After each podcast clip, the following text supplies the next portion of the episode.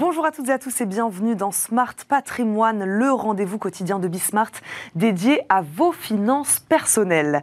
Au sommaire de cette édition et comme tous les vendredis, on la commencera par l'art à la une. Notre invitée sera Hélène Gébert, directrice de la galerie Sono à Paris. On fera avec elle le bilan de la première année de cette jeune galerie d'art contemporain. Comment on se lance sur un marché de l'art contemporain qui pèse, il faut le dire, de plus en plus 23% du marché de l'art global en 2021 contre 3% il y a 20 ans. On s'intéressera aussi à la démarche écologique de la galerie qui tend à s'orienter vers un art contemporain plus durable. Et puis, dans Enjeu patrimoine, quelle énergie choisir pour mon logement? Ce n'est pas une décision à prendre à la légère car à terme, ce choix impactera vos coûts d'investissement, d'exploitation et de maintenance, mais aussi votre confort évidemment. Dans le contexte actuel de la flambée des prix de l'énergie, les énergies alternatives se démarquent comme l'autoconsommation solaire qui semble séduire de plus en plus les Français. Mais quel investissement prévoir et pour quelle économie d'énergie espérer? Eh bien, réponse tout à l'heure. Smart Patrimoine, c'est parti. Et d'abord, comme tous les vendredis, votre rubrique L'art à la une focus aujourd'hui sur le marché de l'art contemporain par le biais d'une jeune galerie, la galerie Sono, qui a ouvert ses portes il y a tout juste un an dans le premier arrondissement de Paris. On va revenir sur les tendances du marché qui se porte bien, je le disais, très bien, même avec une année 2022 et des records de ventes aux enchères. Comment s'inscrire dans cet écosystème mondial porté principalement euh, encore par les grandes galeries et les grandes maisons de vente en se démarquant peut-être avec une thématique forte ici l'environnement. On va poser euh, la question à notre invitée, Hélène Gébert, directrice donc de la Galerie Sono, nous accompagne. Bonjour. Bonjour. Bienvenue Hélène, merci beaucoup de nous accompagner aujourd'hui. Ma première question est simple. Comment on se lance dans l'aventure de l'ouverture d'une galerie d'art à Paris? Alors, il faut être assez... Euh, assez euh, oh pardon, excusez-moi. Il faut être assez courageux. Assez courageux, exactement. assez courageux pour se lancer, c'est sûr. Et c'est un projet qu'on a mûri euh, pendant la période de la pandémie. Mmh. Voilà, à la base, on, avait une, on était assez lié à l'art aborigène, qui est un art qui met vraiment en avant la relation que l'homme entretient avec la nature. Mmh. Et donc, on, s'est dit qu'il était peut-être temps aussi de transposer ça au marché de l'art contemporain et au marché de l'art contemporain en, en, tout cas français. Mmh. Et donc, on a décidé de développer cette thématique en travaillant avec des artistes notamment émergents qui sortent d'école et qui ont à cœur ces, thématiques-là et ces sujets euh, qui lient environnement vivant à la pratique artistique. On va revenir évidemment sur cette thématique-là, sur les artistes euh, et les œuvres d'art. Euh, de qui on s'entoure quand on crée une galerie d'art? Voilà, comment on, crée une galerie à Paris? On a besoin de qui? Ben, on a besoin d'être très autonome. Mmh. on a besoin d'avoir un bon relationnel. Mmh. Euh, moi, pour ma part, j'ai fait euh, des études de droit dans un premier temps et après j'ai fait une école euh, parisienne qui s'appelle l'IESA, mmh. dans laquelle j'ai appris un peu les bases du métier de galeriste. Mais c'est vraiment en pratiquant qu'on s'en rend compte. Et au fil du temps, on fait des rencontres. Euh, c'est quand même un métier qui Il faut avoir du réseau. Il faut avoir du réseau, mais ce réseau, il se construit. Mmh. On n'a pas tous un réseau de base. Donc ce réseau, il s'est construit au fil, de, au fil de cette année. Et on s'est rapproché de certains acteurs qui avaient... Euh, à mon sens, qui avaient les mêmes euh, préoccupations que nous. Et c'est comme ça qu'on a réussi à développer notre projet et à pouvoir intégrer notamment une foire comme Art Paris qu'on a fait cette année. Comment vous expliquer, c'est ce que je disais en préambule de cette émission, euh, cette place de plus en plus conséquente hein, de l'art contemporain dans le marché de l'art global? Comment vous l'expliquez ça? Bah, Je pense que c'est peut-être euh, l'envie des, des, collectionneurs mmh. ou des amateurs d'art de se recentrer sur quelque chose de, de quelque chose de qui est inhérent à notre en fait à notre génération finalement puisqu'il y a des il y a des sujets il y a des thématiques abordées Parfois, il y a un peu de légèreté aussi, mais je pense que les gens ont besoin, ont encore besoin d'avoir cette petite fenêtre pour rêver, pour, euh, pour, voilà, pour apprécier euh, ces, pratiques artistiques. Et quelque chose qui serait plus attaché donc à notre époque. Exactement, oui. L'artiste de tout temps a mm. toujours été témoin de son époque, donc euh, voilà, c'est encore plus vrai aujourd'hui. Euh, après un an d'existence, alors quel bilan faites-vous euh, Je ne sais pas, nombre d'artistes signés, partenariat, là vous nous parliez de, de, cette foire. Voilà, quel bilan vous faites aujourd'hui après un an d'existence? Alors après un an d'existence, c'était euh, c'était une année très riche en mmh. tout cas. On, a, on est hyper content. Aujourd'hui, on a un seul artiste représenté mmh. et c'est un choix parce que euh, nous, on souhaite accompagner nos artistes vraiment de la meilleure des manières, enfin, à mon sens, mmh. c'est-à-dire euh, les accompagner dans l'exposition, dans la production, dans des projets autres, comme des résidences artistiques, mmh. comme des expositions dans des centres d'art.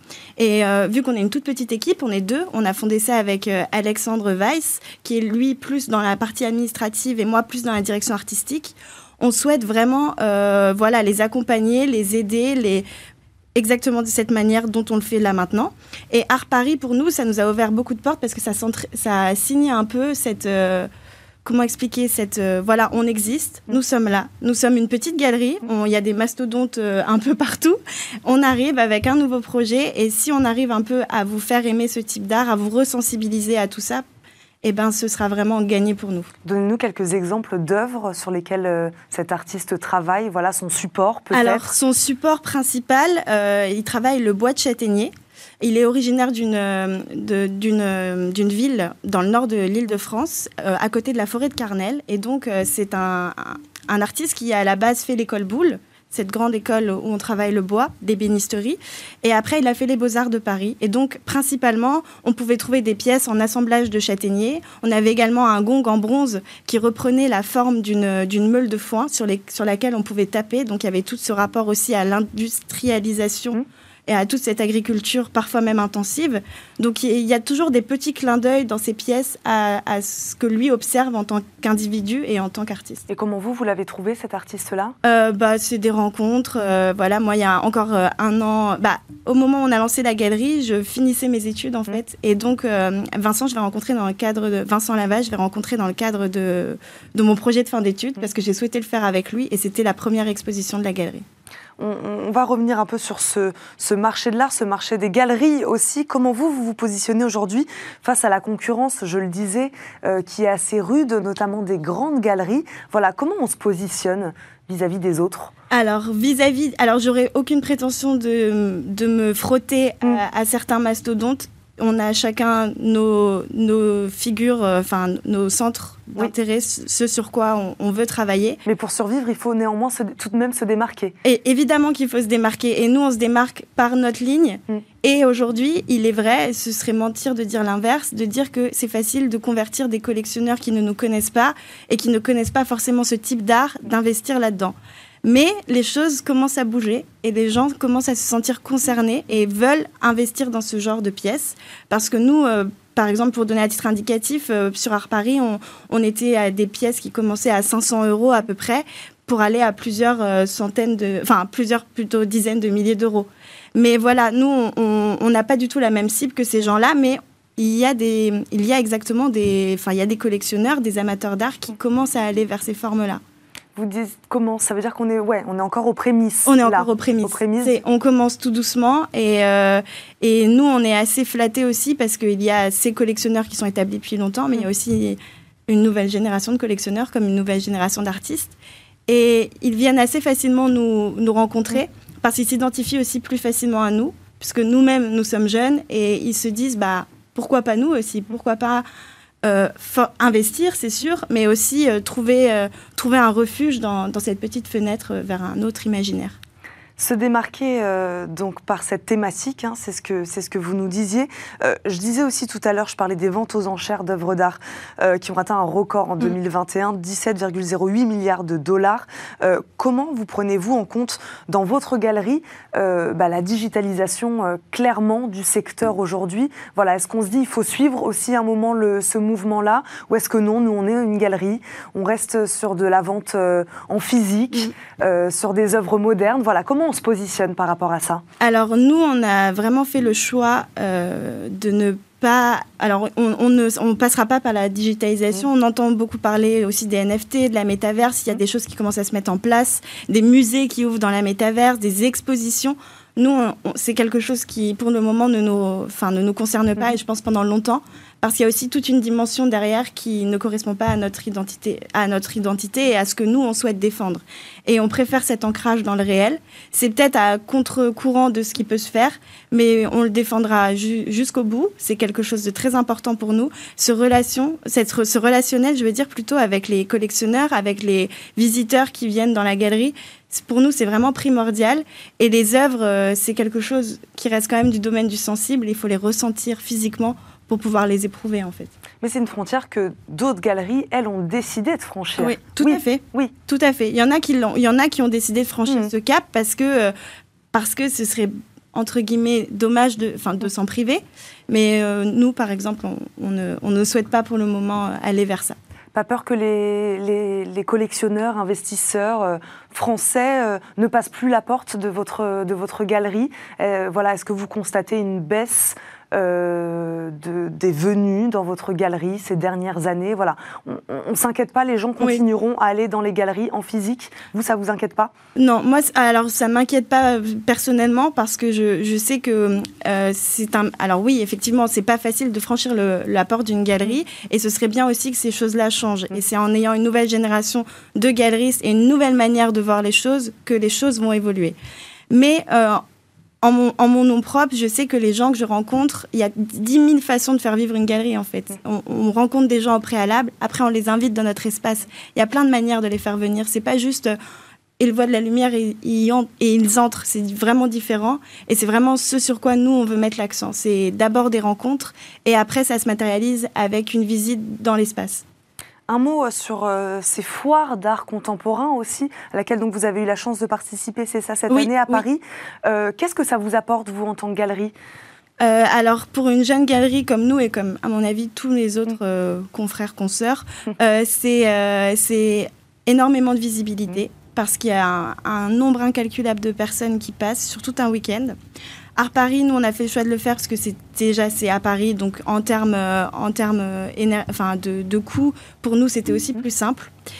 Et, euh, et, donc, on a eu des collectionneurs de, de plein d'endroits d'Europe, des Belges, voilà. Et il y a vraiment eu un, une fréquentation assez inédite cette année. Et c'est ça que ça apporte, c'est que pendant quatre jours, c'est très intense. Mhm. Et pour tous les galeristes, c'est vraiment une opportunité assez, assez extraordinaire. Faire sans ces événements, ce serait compliqué? Oui, ouais. je pense. Ouais. vous en avez vraiment besoin Ah oui, oui, on en a vraiment besoin, oui. Ça peut vraiment... Euh, c'est un investissement, un énorme investissement. Mhm. Mais derrière, il y a des retombées qui sont, qui sont énormes, vraiment. Il nous reste quelques petites secondes. Hélène, j'aimerais vous poser la question. Qu'est-ce que vous recommanderiez aujourd'hui, je ne sais pas si on peut le dire comme ça, pour euh, assurer la pérennité des galeries d'art comme vous? Voilà, être, euh, être soi-même, c'est un peu le message, j'ai l'impression que vous avez essayé de faire euh, passer aujourd'hui. voilà, être en phase avec ses valeurs. Voilà, qu'est-ce que vous recommanderiez aujourd'hui bah, je demanderais, enfin, je pense qu'il faudrait être euh, plus honnête, plus en accord avec soi-même, et je pense que c'est la meilleure manière de, séduire les gens et de, leur, plaire et de construire des vraies relations, parce que, comme je le disais avant, tout ça relève du sensible, et le sensible, bah, c'est d'abord dans ce qu'on transmet. On va terminer sur ces mots. Merci beaucoup Hélène Gébert de nous avoir accompagnés aujourd'hui. Je rappelle, vous êtes directrice de la galerie Sono, qui fête à peu près ses un an, qui a fêté ses un an quand il y a... Euh, bah, il y a quelques semaines. Il y a quelques semaines. Et là, on va les fêter la semaine prochaine avec, euh, avec, euh, avec les amis de la galerie. Bah, merci beaucoup de nous avoir accompagnés dans, dans Smart Patrimoine. Merci à vous. Tout de suite, c'est Enjeu Patrimoine. Et c'est parti pour Enjeu patrimoine où nous répondons chaque jour à une grande question liée à la gestion de votre patrimoine.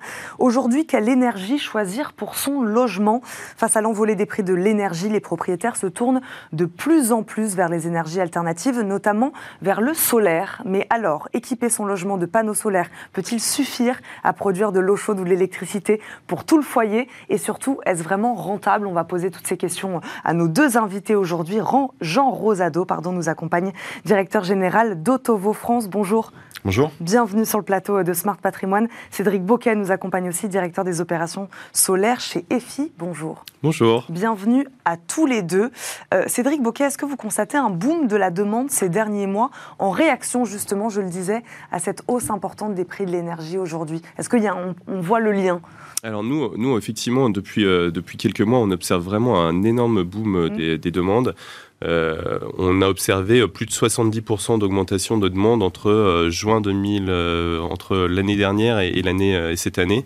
Donc, euh, donc effectivement, c'est. On peut estimer qu'il y a un lien avec euh, la hausse des, des prix de l'énergie aujourd'hui? Exactement. Il y a, il y a plusieurs, euh, plusieurs effets. Il y a d'abord un effet Covid post-reprise économique en, octobre-novembre. Et puis, plus récemment, bah, avec le contexte international, effectivement, on a, on a vraiment une augmentation.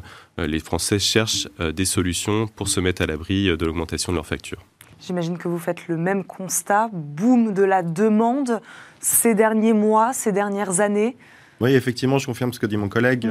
On a vu un, il y a toujours eu un, très fort intérêt pour les Français pour le solaire. C'est toujours une énergie qui a été très populaire euh, auprès de, concitoyens. Effectivement, en fin d'année dernière, quand euh, euh, le gouvernement a commencé à, annoncer des hausses de prix qui pouvaient atteindre 12, 12%, évidemment, je pense qu'il y a beaucoup de monde qui a commencé à regarder son toit et à chercher des solutions alternatives pour devenir moins dépendant de, ces hausses des prix d'énergie. Ça plaît, euh, mais est-ce qu'ils passent à l'action J'ai envie de dire les, les, Français? Je veux dire, aujourd'hui, ça représente euh, quoi? Combien de Français utilisent véritablement cette énergie? Alors effectivement, il faut savoir que le marché français est sous-équipé mm. par rapport à tous nos marchés euh, européens. les marchés principaux sont les Pays-Bas et l'Allemagne, mm. ce qui au passage répond à la question est-ce que le solaire ça marche dans, dans la France? Je pense que c'est aussi des, des, préjugés qu'il faut combattre et expliquer continuellement à nos mm. Français qu'effectivement c'est rentable partout l'énergie solaire euh, à Lille comme à Nice, évidemment plus à Nice mm. euh, qu'à Lille, mais que c'est une solution euh, qu'il faut vraiment considérer pour être moins dépendant des hausses des prix d'énergie. Bah justement, moi je vais vous poser plusieurs questions sur un peu comment ça marche. C'est-à-dire que le solaire, on pense en effet maison, ça peut marcher aussi sur un toit d'immeuble. Voilà, quand on pense panneau solaire, ça peut marcher partout sur le papier?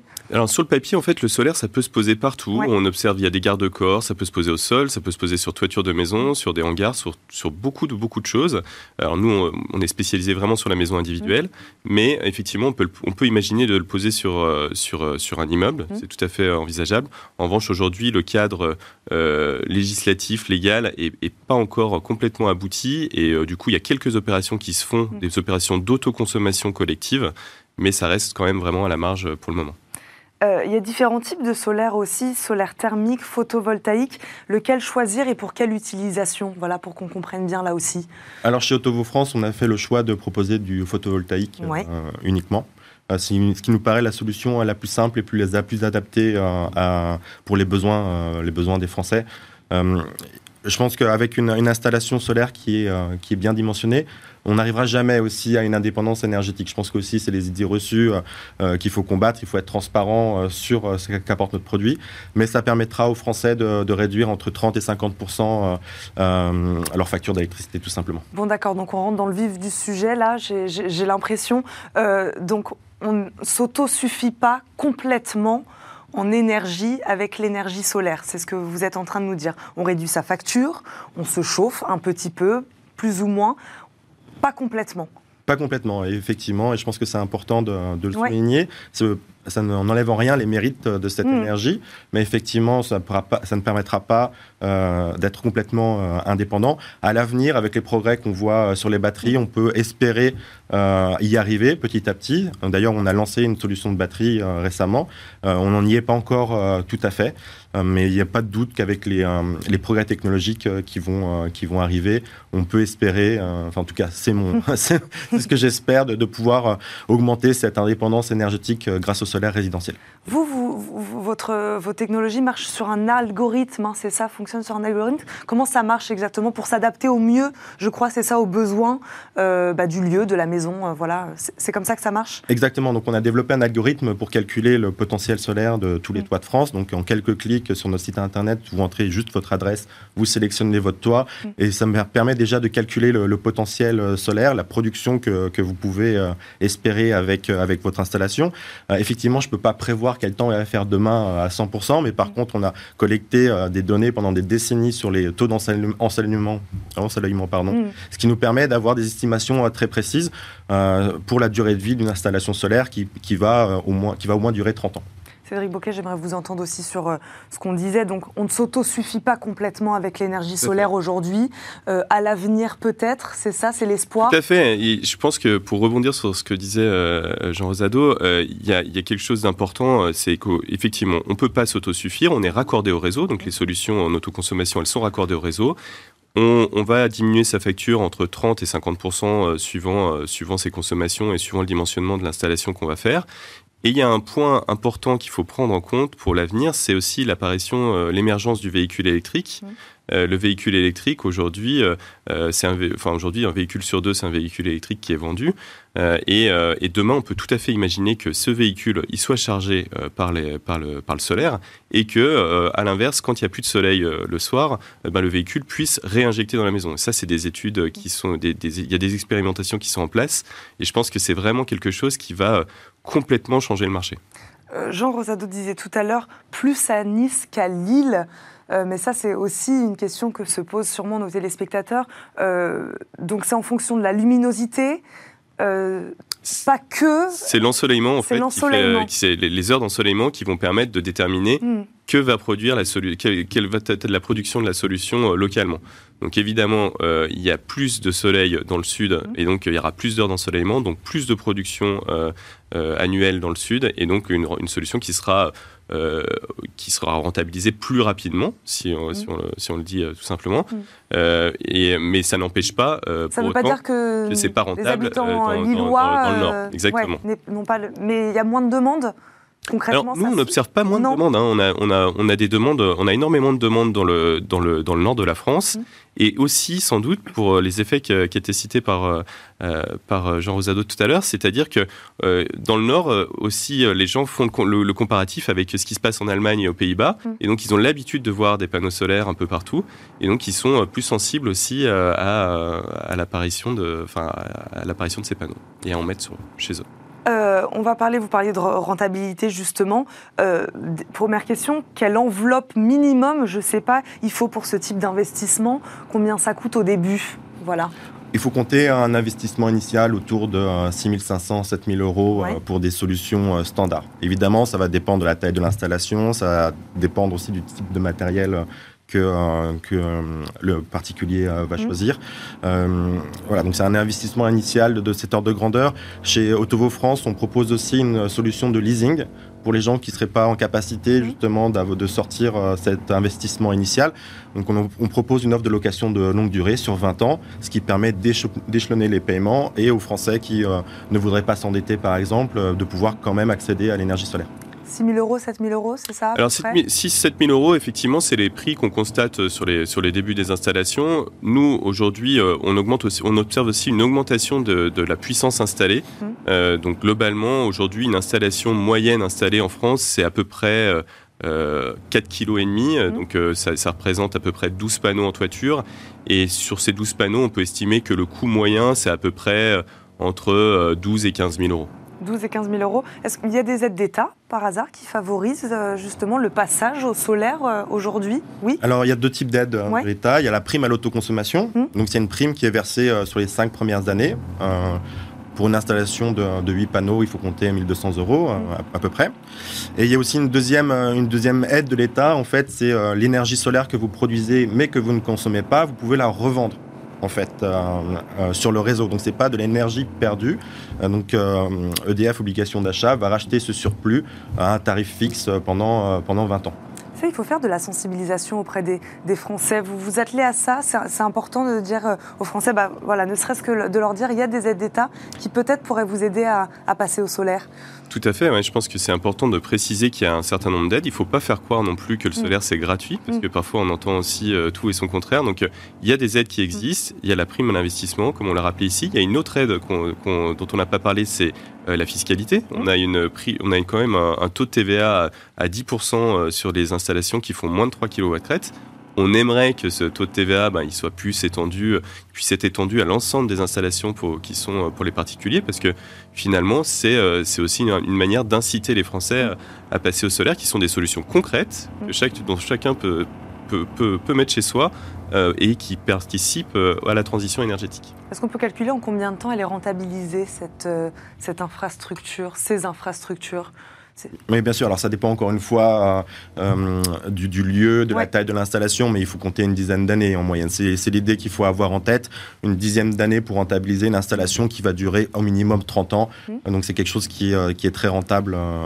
Et pour compléter, en fait, moi je dirais que c'est une dizaine d'années, mais il faut aussi prendre en compte le fait que la, production, donc l'électron qui va être produit localement par l'utilisateur, par il va coûter, il va globalement coûter à l'utilisateur euh, deux fois moins cher que ce qu'il paye sur le réseau. Hmm. Deux à trois fois moins cher que ce qu'il paye sur le réseau. Donc, euh, euh, au-delà de la rentabilité, il faut bien avoir en tête que produire son électricité localement, chez soi et la consommer immédiatement, eh bien, c'est deux à trois fois moins cher que si je la prenais sur le réseau.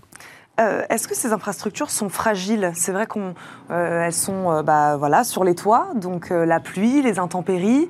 voilà, Est-ce que c'est fragile? Est-ce qu'il y a un coût de maintenance aussi? On a parlé de l'investissement initial.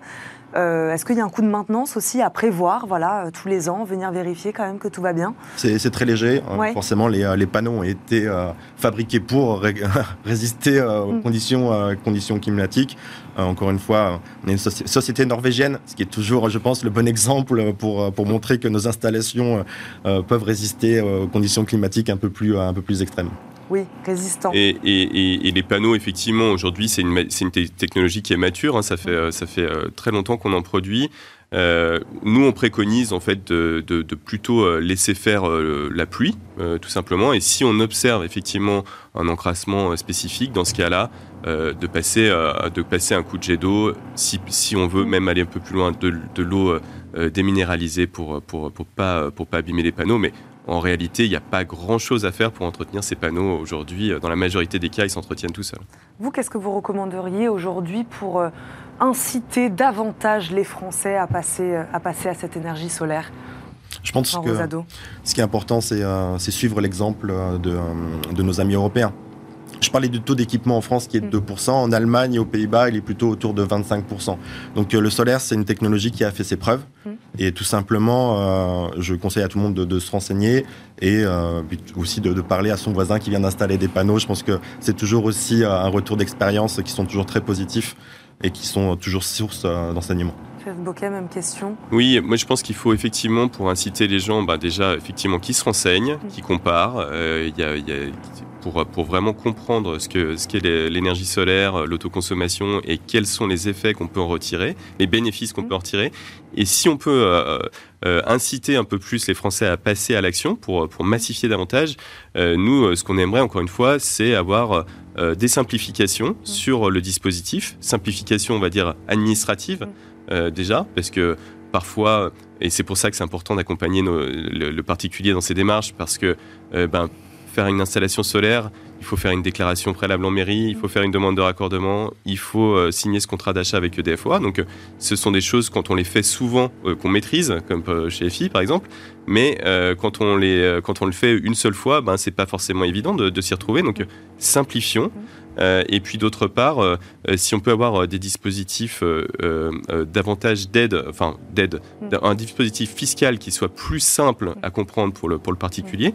typiquement, en Angleterre, on a observé des, une, politique avec une, un taux de TVA à 0%. Mm. C'est vraiment très incitatif là pour le coup de se dire bah, si je paye 0% de TVA sur mes panneaux solaires, c'est que quelque part c'est très intéressant pour moi de le faire.